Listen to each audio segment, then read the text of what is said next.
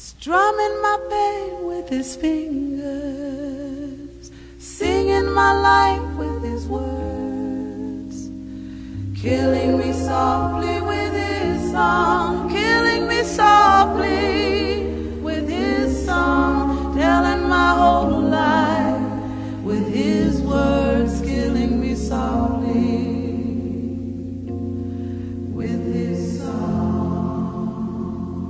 Welcome to JC English's Term of the Day, where we teach you useful English terms and expressions in just a few minutes.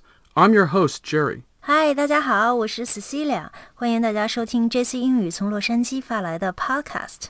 If you've learned the word kill, you might think it simply means to take a life. 今天我们就来跟大家聊一聊美国年轻人用的一些俗语哈，比如和一个词有关哈，这个词就是 kill。那前不久呢，我去孩子学校做义工哈，帮着老师批改卷子，其中有一道题呢，老师给的这个答案呢是错的，然后被我发现之后纠正过来了，所以呢就避免把全班同学的卷子都算错了。然后呢，孩子老师就对我说 “You killed it”，然后我就愣在那里了，因为我实在不知道是什么意思，也不好回答。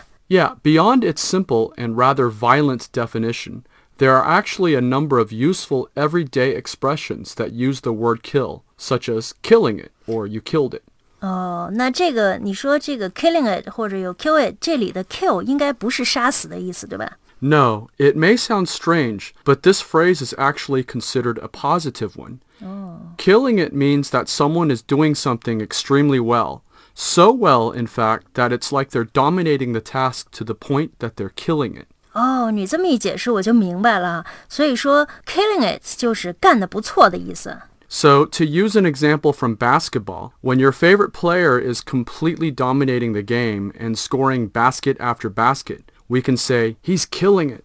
啊、那你举这个篮球的例子哈，说在这个球场上球员表现特别好，就可以说 he's killing it， Yeah, 啊、那就是 well done 的意思哈。 that's right. 还有，那比如说面试特别成功，是不是也可以说 you killed it？ Yeah, and you can use this on your friends as well.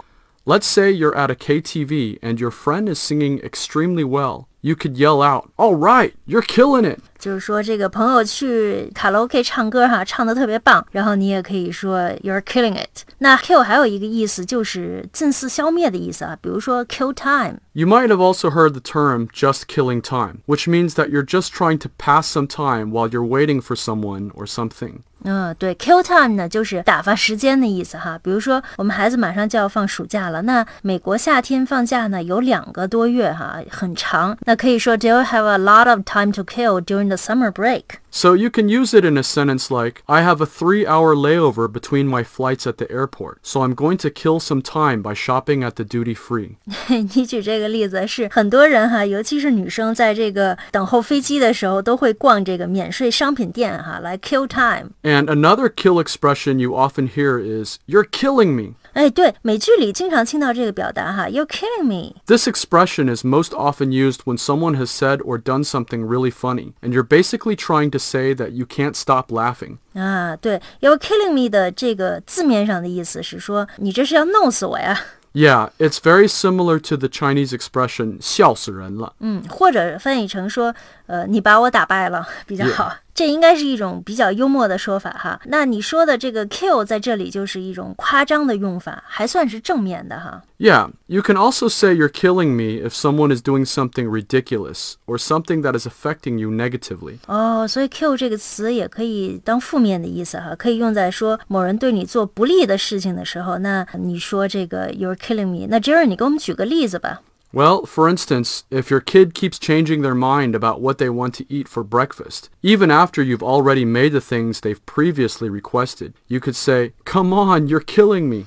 你举这例子说，比如说小朋友拿不定主意早餐吃什么了哈，他说他要这个，你给他做完了以后，他又不吃了，然后这时候你就可以说，Come on, you're killing me 啊，小朋友你开什么玩笑啊？ Also, you can say, I would kill for, as in, I would kill for a nice cold beer now. 哦，那你这里说的 I would kill for 应该就是很想要的意思，对吧？ Yeah, it means you're really craving something and would do almost anything to get it. 那你刚才举这个例子哈，说 I would kill for a nice cold beer now，就是说我现在很想喝一杯冰啤酒。 There's also dress to kill. 啊、这个你来解释一下吧，我猜不出来是什么意思。Dressed to kill。 Yeah, it means that someone's appearance is so striking in an attractive way that you could almost die from looking at them. 啊、就是穿着特别炫的衣服来吸引人，对吧？ That's right. 啊，那怎么用呢，Jerry？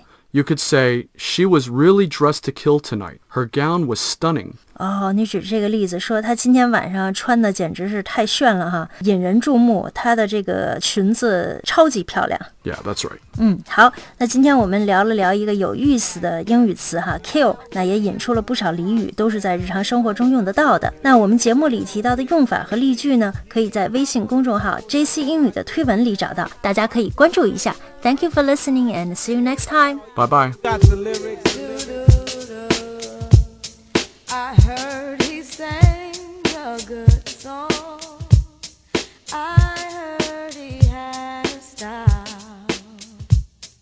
And so I came to see him and live.